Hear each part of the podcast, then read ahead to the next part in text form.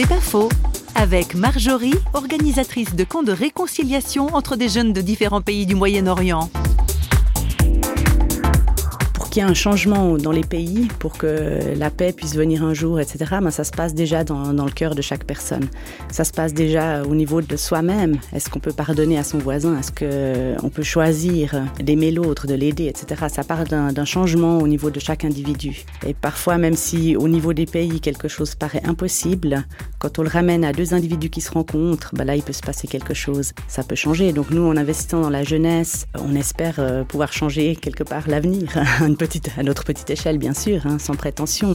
On rassemble euh, parfois des jeunes qui viennent de tout le Moyen-Orient. Là, bah, justement, il y a une rencontre qui se fait au niveau de tous les pays, au-delà de, de la politique. C'est pas faux, vous a été proposé par Parole.fm.